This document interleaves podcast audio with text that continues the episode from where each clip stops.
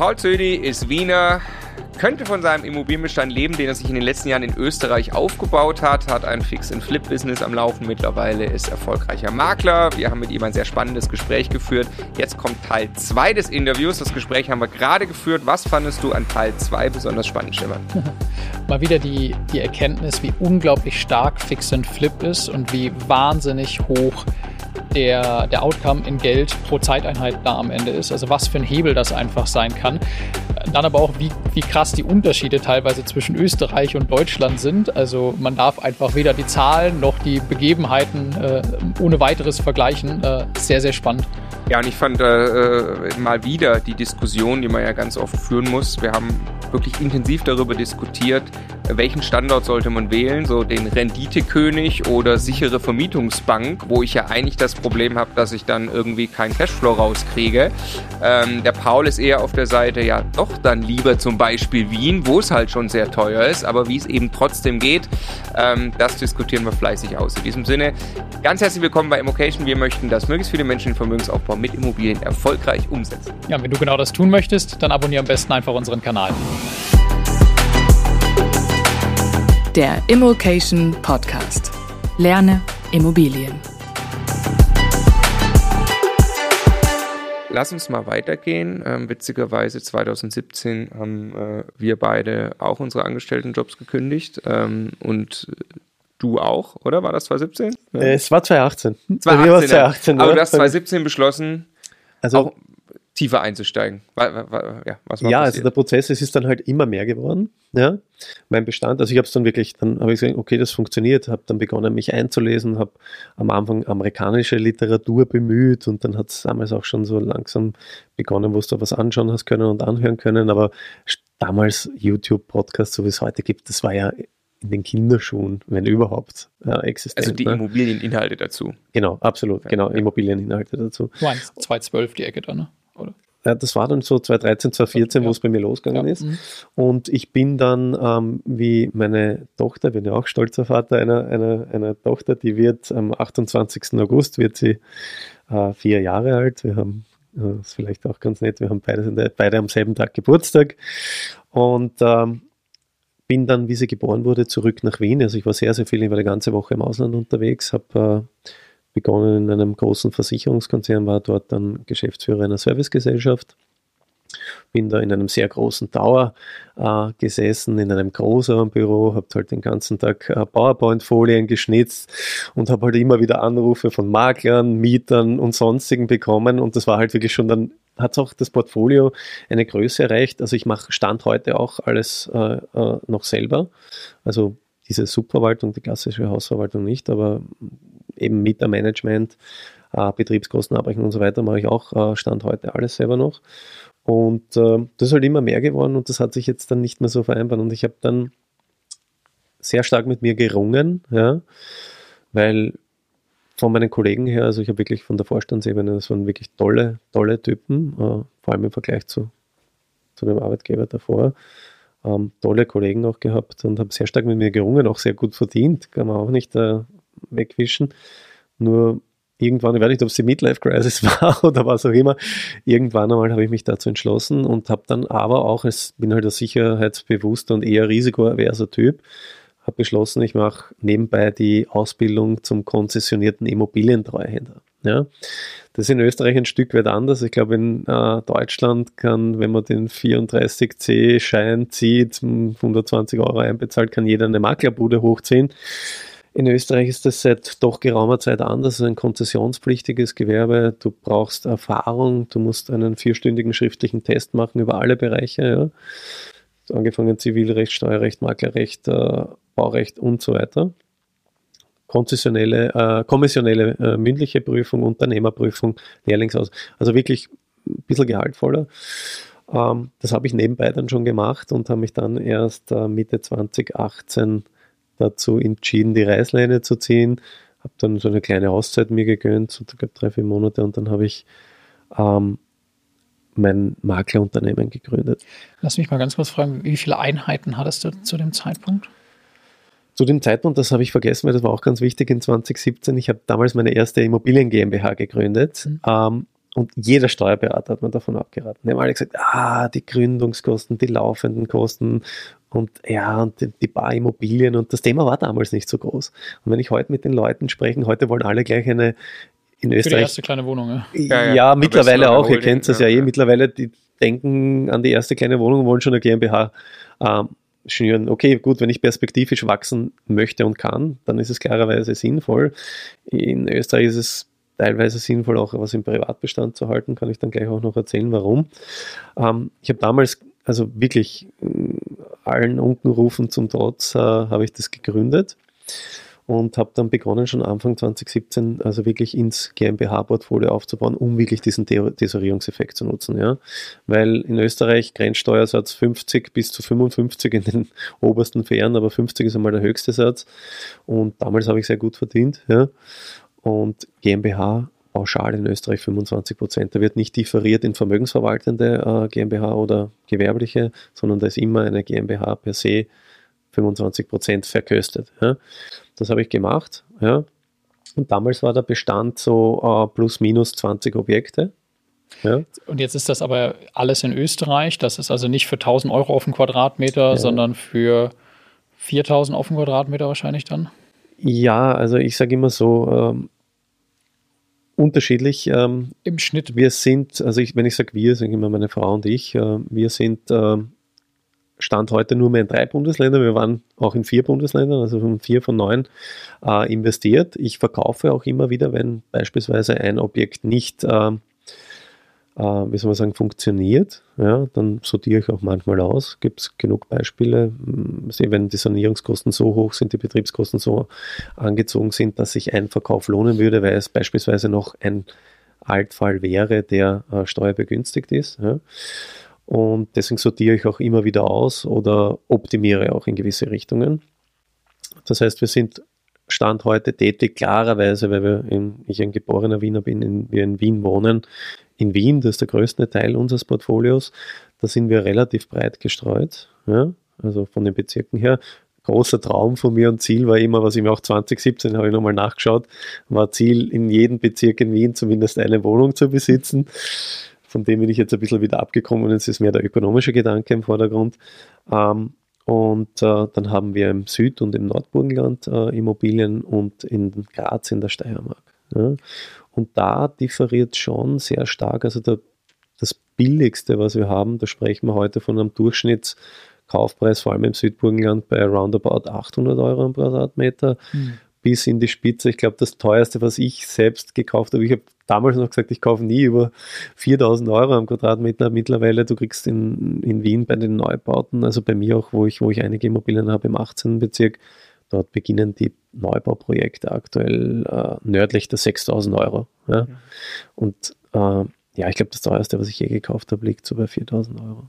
Ja, also worum es mir geht, ich versuche mir gerade mhm. ein bisschen abzugewöhnen, immer von Einheiten zu reden und das zu vergleichen, als ob das Äpfel mit Äpfeln wären, weil wir immer wieder gerade feststellen, also ist völlig offensichtlich, ne, aber wenn du mit jemandem in München über Einheiten sprichst, ist das total lächerlich, das irgendwie zu vergleichen mit jemandem, der im Ruhrgebiet investiert. Also okay, da bin ja. ich bin ich 100% bei euch. Also ich bin ein, ähm, ich finde es teilweise wirklich erschreckend, dass die Leute sich so profilieren, mit wie vielen Einheiten habe ich. Ich bin ein großer Verfechter davon, dass man nicht Äpfel mit Birnen vergleicht, weil was sind 40 Einheiten in Chemnitz in Relation zu 40 Einheiten in Wien oder München. Ja, ja. Genau. Das heißt, viel, viel wichtiger ist, über den Value zu sprechen. Ja. Viel, viel wichtiger ist zu sprechen, okay, wo kann ich äh, perspektivisch langfristig auch gut vermieten. Ja.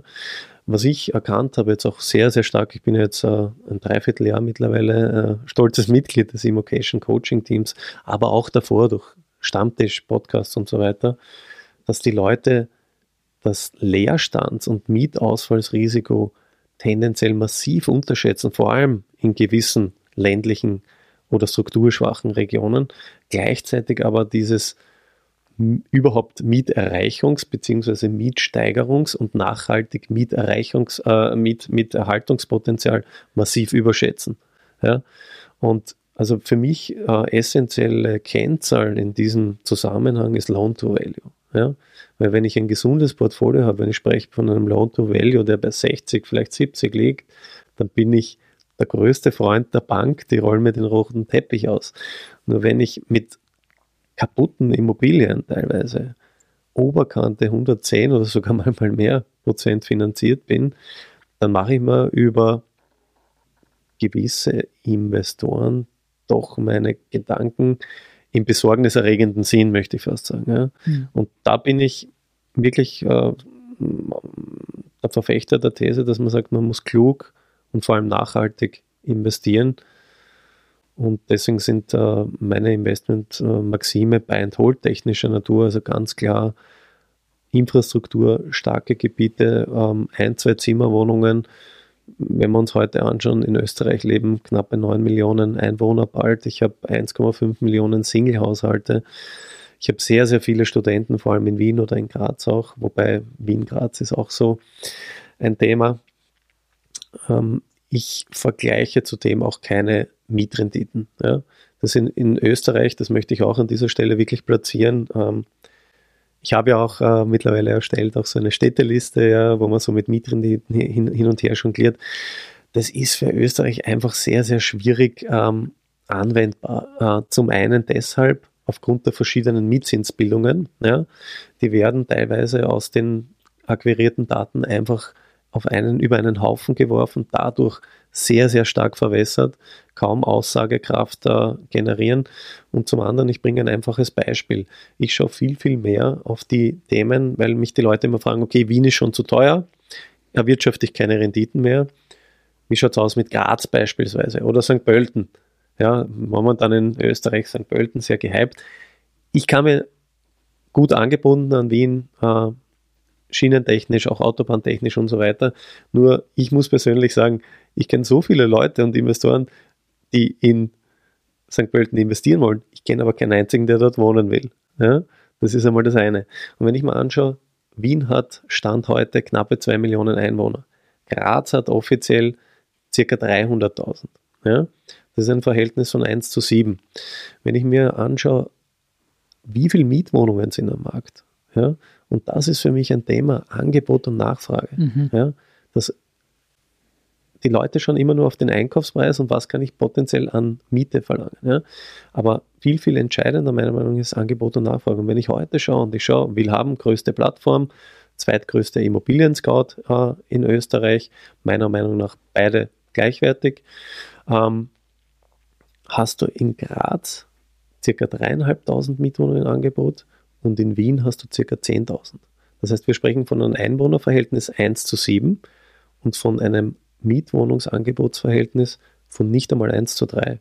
Und das ist für mich eine sehr, sehr äh, entscheidende Kennzahl. Ja. Und eins möchte ich noch anfügen, auch ähm, vor allem für die jungen Investoren ganz entscheidend ist nicht der Netto Kaltmiete Quadratmeterpreis. Der ist nicht entscheidend, weil alle fragen mich immer, was kann ich am Quadratmeter verlangen? Es ist dem Mieter, also Stichwort Leistbarkeit, dem Mieter interessiert deine Rendite nicht. Den Mieter interessiert in der Regel nicht, was du netto kalt verdienst, sondern der Mieter interessiert, was zahle ich monatlich. Was ist die Gesamtmiete? Und in die Gesamtmiete spielt mit die Steuer und in der Gesamtmiete, und das vernachlässigen die meisten, ist die Betriebskosten, Hausgeld, Wohngeld in Deutschland genannt und die Höhe der Reparaturrücklage. Ja? Und wenn ich da äh, Fehler mache, beziehungsweise sowas äh, vernachlässige, da können wir noch weitergehen, da gibt es Themen wie außerbücherliche Sanierungsdarlehen, die auch noch mit reinspielen, dann bringt mir diese eindimensionale Betrachtung, Kaufpreis Quadratmeter, irgendwo einen potenziellen Mietpreis, den mir Dr. Google ähm, rausgefiltert hat, bringt mir am Ende des Tages nichts, weil ich die Gesamtmiete durch die Betriebskosten, durch die Höhe der Reparaturklage, durch eine etwaige Steuer so zusammenschrumpft, dass es wirtschaftlich einfach nicht mehr sinnvoll ist unterm Strich. Ja. Ich habe eine Frage mhm. dazu. Und zwar erstmal ganz vorne nochmal angefangen zu dem, was du gerade gesagt hast, extrem wertvoll. Wir sind uns logischerweise 100% einig, was zum Beispiel Verschuldungsgrad anbelangt ähm, äh, und, und, und einer Glücksritter mit 120% Finanzierung auf keine, ist, ist, ist ein Riesenthema. Wir sind uns gerade ein Lieblingsthema von Stefan und mir 100% einig, Reparaturkosten auf einen Quadratmeter. Wenn ich für 800 Euro eine Wohnung kaufe, fallen die Reparaturkosten viel, viel krasser zu Buche, wie wenn ich für 4000 Euro den Quadratmeter eine Wohnung kaufe.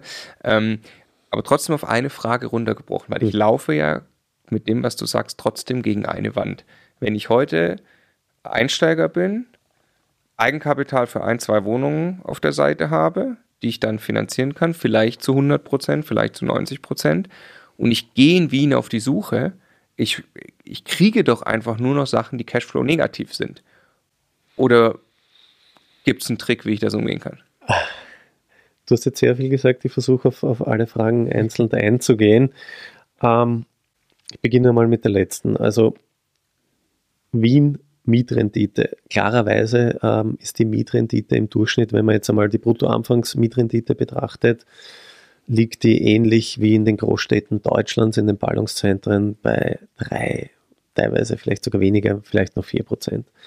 Ich bin aber trotzdem davon überzeugt, ja, und äh, werde es in der Folge auch ein Beispiel noch zeigen, dass jeder Markt seinen Markt hat. Ja. Es gibt immer Möglichkeiten, den Markt zu schlagen. Es gibt immer Möglichkeiten, intelligenter als der Markt zu sein, Arbitrageeffekte zu erzielen. Und du kannst meiner Meinung nach auch heute noch in Wien ähm, Cashflow-positive Wobei ich sagen muss, Cashflow positiv, Cashflow negativ kommt ja zum einen darauf an, in erster Linie, wie ist meine, mein Verhältnis Eigenkapital zu Fremdkapital, in weiterer Folge, wie ist mein Fremdkapital verzinst. Gut, sagen wir 90% Finanzierung, genau. 3,5% Bankrate. Genau. Und ich möchte das aber abrunden, hm, auch, ähm, ich möchte dem, dem, dem, dem, ganzen Denken vielleicht auch einen anderen Impuls geben. Es gibt eine schöne Statistik ähm, vom Deutschen Institut äh, für Wirtschaft, die äh, basierend über einen Zeitraum von 15 Jahren die Brutto-Anfangsrendite von 50 Großstädten Deutschlands in Relation zu äh, den Zinskosten für Hypothekardarlehen setzt. Ja. Und da zeigt sich ein sehr, sehr überraschendes Bild, auch für mich überraschend, weil du sagst ja, kann man Stand heute überhaupt noch wirtschaftlich investieren? Und genau dieses Bild zeichnet, klarerweise hat sich die Bruttoanfangsrendite runterentwickelt, aber die Zinsentwicklung ist so krass runter, dass der Spread so aufgegangen ist, dass uns dieses Bild Stand heute zeichnet, dass es noch nie so lukrativ war, äh, geleveraged in Immobilien zu investieren. Aber, ja? aber wenn ich 90 Prozent finanziere und 3,5% Bankrate habe und ich habe 3 Prozent Brutto-Anfangsrendite, kommt da Minus raus. Das da ist, kommt Minus da raus. Das ist, klarer, genau, das ist klarerweise, ja, da hilft keine Statistik, das ist klarerweise, wenn man das so betrachtet, ähm, ein Investment ge gehört klarerweise äh, sehr gut austariert. Dazu gibt es ja, ich bin ja Fan der ersten Stunde von eurem Tool. Ich ja, äh, mhm. arbeite heute noch mit dem Grünen. Das heißt, das gehört klarerweise ähm, austariert. Wenn ich dreieinhalb, wenn ich eine 0815 Bauträgerwohnung mit dreieinhalb Prozent Rendite kaufe, dann kann ich die nicht zu 90 Prozent leveragen und erwarten, Cashflow positiv zu sein. Das funktioniert nicht. Genau. Aber, aber gibt es denn Wohnungen mit? Findest du Wohnungen in Wien, die haben 5 oder 6 Prozent und das geht? Oder geht das nur, wenn ich jedes Mal 20 Prozent Eigenkapital für die Nebenkosten und für, für die Finanzierung mitbringe in Wien? Es geht, äh, aber es ist wie immer so, klarerweise, wenn es so einfach wäre, würde es jeder machen. Ja? Es kommen viele Leute, also mich rufen auch aufgrund meiner Maklertätigkeit pro Woche so viele Leute an und sagen, ich will kleine Wohnungen kaufen, äh, ab 5% Rendite, sage ich, willkommen im das Club. Alle, ja. Das suchen alle, wenn die, wenn die Objekte wirklich so gut sind, kaufen sie selber. Nein, aber es geht und klarerweise ist es für einen Anfänger schwer. Das muss man Stand heute sagen, im Ballungszentrum Wien ist es schwer, ja, weil diese Objekte findest du nicht auf ImmoScout oder auf Willhaben oder sonstiges. Ja. Vor allem gerade dieser Markt, und wenn, ich, wenn wir in Wien bleiben, südlich der 200.000 ist massiv ausgefischt, ja, massivst. Ja. Aber, und das ist halt mein Vorteil, dadurch, dass ich das Spiel schon länger betreibe, dass ich gute Kontakte habe, Boomerang-Makler, dass ich über gewisse Software-Tools auch Marktchancen und so weiter erkenne, ja, bekomme ich auch heute noch äh, Objekte dahingehend. Und ich suche auch Objekte, ähm, das ist ein interessanter Aspekt, das ist vielleicht für die österreichischen Zuschauer und Zuhörer sehr, sehr spannend. In Österreich ist es eher weniger Usus, dass man Wohnungen kauft, die bereits vermietet sind. Ja? Und ich bin ein Freund von Wohnungen, die vermietet sind, weil wenn ich den Mietvertrag, wenn der Mietvertrag äh, schön strukturiert ist, rechtskonform, eine Indexierung hat, in Österreich ist die Staffelmiete in der Form nicht äh, verlaugt, sondern gemäß Verbraucherpreisindex indexiert, ja, wenn das ordentlich ist. Und in Österreich ist es auch wieder eine andere Situation. In Österreich ist der Großteil im Neubaubereich der Mietverträge befristet. Ja.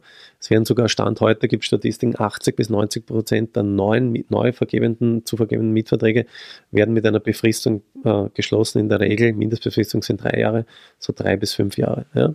Dadurch hast du auch ähm, die Chance, also ich habe jetzt einen Beispielfall, ich habe einen klassischen Underrent, viel zu günstig äh, vermietet, aber ich weiß, im April 2021 läuft der Vertrag aus.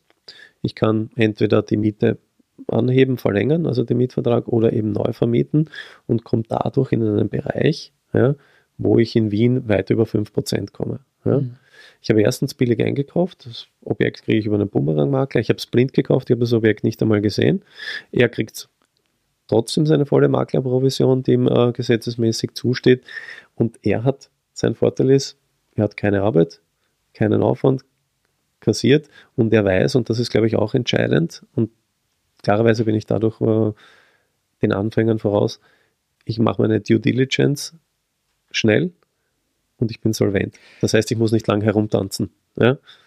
Aber der Punkt ist ja, im Prinzip sitzt du das quasi aus mit dem negativen Cashflow, bis du dann irgendwann positiven hast. Das ist etwas sehr Endliches, wenn man keine hervorragende Bonität hat und nicht sehr, sehr viel Zeit im Zweifelsfall hat. Ne? Also ja gut, hier, hier ging es jetzt um, um in, in, einem Jahr ist das ja der Fall dann schon. Genau. okay, wenn, also, wenn die Befristung planbar in aber einem es Jahr ist, es ist logischerweise ist ja das gleiche wie auch in Deutschland. Der Markt funktioniert nicht anders. Du hast äh, gerade viele, erstmal über Jahre entsteht ein Netzwerk, dann mhm. gibt es andere Techniken, die bei der Akquise helfen, nämlich schnell sein, zuverlässig sein und so weiter.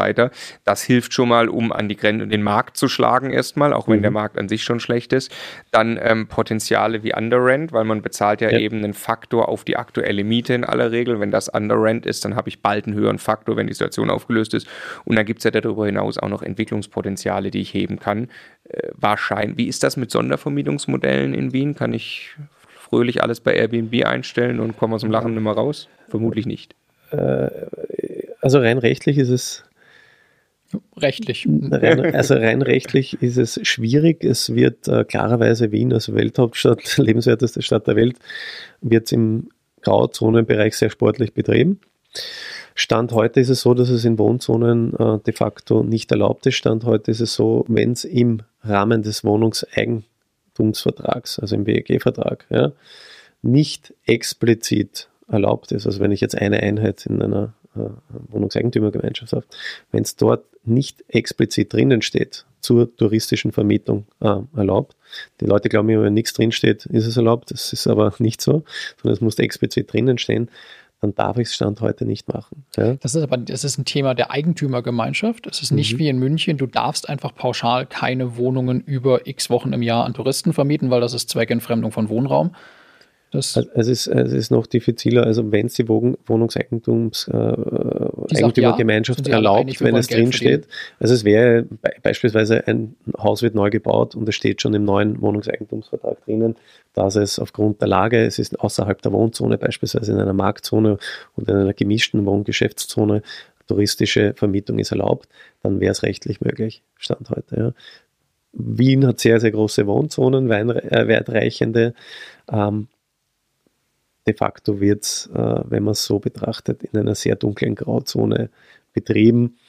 Und was man halt Stand heute ähm, auch sagen muss, es geht halt immer mehr in die Richtung, eben aufgrund von knappem Wohnraum. Ja.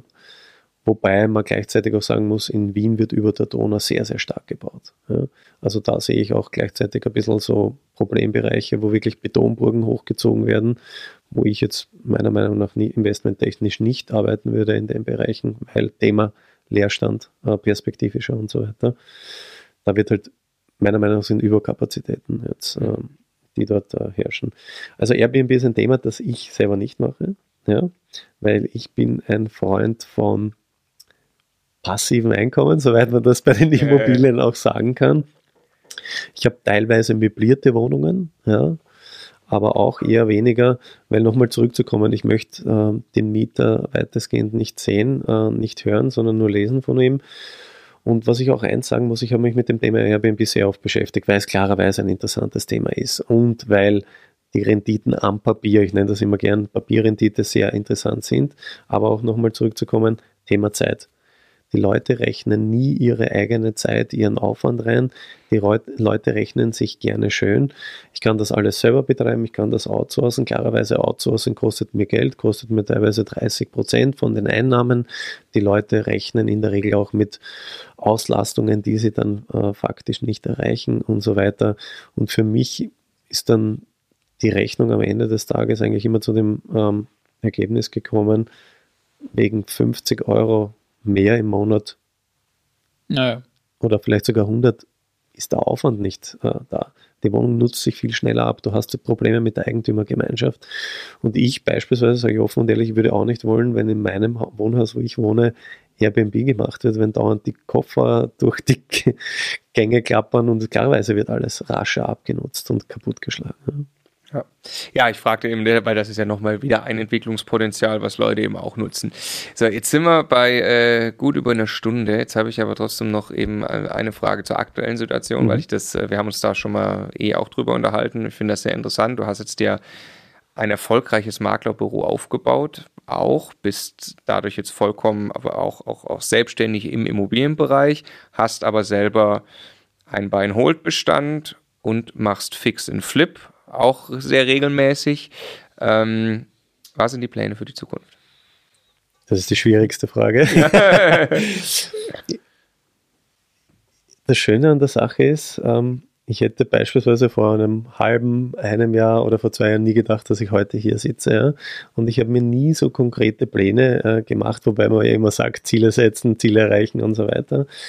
Und bin immer relativ unbedarft an die ganze Sache herangegangen und ähm, zurückwirkend, ich denke viel drüber nach, glaube ich, war das auch ein großer Vorteil von mir, dass ich nicht sehr denke oder so wie die Amerikaner sagen, Analysis Paralysis, dieses Überanalysieren und, sondern dass ich sage, ich lasse das auf mich zukommen, aber in der Sache bin ich hart, konsequent und ziehe das durch. Ja?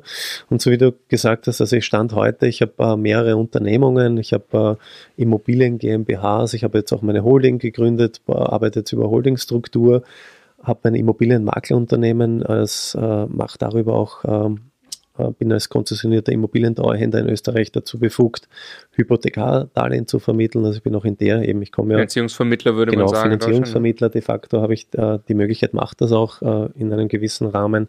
Und auch Homestaging. Ja. Homestaging bin ich ein absoluter Fan davon, mache das bei allen meinen äh, eigenen Projekten, sprich, äh, für die, die es nicht kennen, die Wohnung mit Kartonmöbel, aber auch mit echten Möbeln. Ähm, aufzupeppen, unter Anführungszeichen, also zu möblieren, um eben den Menschen auf der visuellen und auf der kinästhetischen äh, Ebene abzuholen. Ja. Und das erzielt unglaublich tolle Effekte, weil ihr müsst euch einmal vorstellen, kommt klarerweise aus dem amerikanischen Raum, aus dem anglosächsischen, da werden alle Kondos und Häuser in der Regel, also 90 Prozent werden äh, gestaged verkauft. In Deutschland und auch in Österreich wird das auch immer mehr zum Trend. Ja. Und wenn man sich aber mal vorstellt, du bist erstens einmal online schon viel, viel präsenter und äh, erregst Aufmerksamkeit, weil wenn du durchscrollst durch die Portale, siehst du immer Fenster, weiße Wand, Laminat oder Parkett. Und dann kommt plötzlich eine schön gestylte Wohnung mit Couch, mit Fernseher, mit Accessoires und so weiter. Das heißt, du bleibst schon mal visuell mit dem Auge hängen. Ja? Erster Effekt. Das heißt, du kommst in einen viel breiteren Interessententrichter rein. Zweiter Effekt, das heißt, viel, viel mehr Leute kommen zur Besichtigung. Zweiter Effekt bei der Besichtigung, du erzielst immer eine Emotion, weil die einen sagen, wow, das sieht gut aus, interessant, spannend, ich kann mir was vorstellen. Vor allem die Wohnung wirkt, wenn sie möbliert ist, äh, immer größer oder das Haus, immer größer. Ja. Die Leute können und die anderen sagen, schaut schrecklich aus, es ist ja furchtbar, würde ich ganz, ganz anders machen. Summa summarum. Aber dann fangen sie auch im Kopf an genau. einzurichten. Ja. Absolut, summa summarum, die fangen an, sie überlegen sich was, sie beschäftigen sich mit dem Objekt, das ist interessant. Ja. Und ich arbeite teilweise auch wirklich um mehrere, also nicht nur das Auge als Sinnesorgan, sondern zum Beispiel auch mit Düften, um auch die Nase als Sinnesorgan äh, zu berühren. Und ich habe mit dem im Endeffekt sehr, sehr positive Erfahrungen. Ja. Das heißt, du das heißt, machst jetzt Homestaging in Zukunft mache ich mit als Hauptgeschäftszweig oder? Mitunter, also, also ich äh, nicht Hauptgeschäftszweig, mache das auch. Und sehr, sehr stark mache ich jetzt in den, in den letzten zwei Jahren wieder Fix and Flip, hm. ja, aber auch Wisch und Weg. Wisch und Weg ist äh, die schönste Form. Ähm, des Ganzen. Ich nenne das immer gerne äh, 0 Euro, 0 Schraubenzieher. Das Konzept ist kurz gesagt so konzipiert. Ich gehe über kontokorrente Rahmen im Hintergrund besichert mit Totenkapital mit 0 Euro eigenem Geld rein, suche wirklich über äh, verschiedenste ähm, ja, Möglichkeiten, Arbitrage-Effekte etc., was ich schon auch mehrfach genannt habe, kostengünstige Objekte mit Potenzial gemäß meiner Richtlinien. Ja, und äh, wisch dann einmal kurz durch in der Regel, maximal durch so ein bisschen Schminken und Homestaging rein und verkaufe sie wieder. Ja? arbeite dann teilweise auch äh, so mit anderwertigen Hacks, aber ich glaube, das werden wir dann in einem QA auch im Detail auch noch alles ausrollen. Ja. Und bei Fix and Flip ist es so, da habe ich auch eine ganz klare Strategie, die ist ähnlich äh, dem Ganzen, nur ich habe mir eine Nische auserkoren, in der ich mich bewege, wo ich sage, gezielt Eigennutzer, ich bewege mich aus einem Bereich heraus, wo ich am Markt beim Einkauf viel, viel weniger Konkurrenz habe äh, gleichzeitig dadurch mehr Verhandlungsspielraum habe, ganz klare Struktur habe, wie ich das Ganze auch jetzt schon immer besser prozesstechnisch abwickle und dann am Markt auch wieder verwerte. Und da mache ich nicht große Sprünge, sondern da habe ich halt wirklich meine Nische auserkoren und in die habe ich mich halt reingefressen, ja, weil die funktioniert und da bin ich auch ein großer Verfechter von. Du musst nicht jeden Pfad neu gehen, ja, sondern die Pfade, die schon ausgetreten sind und erfolgreich sind, die kann man gut gerne mal gehen.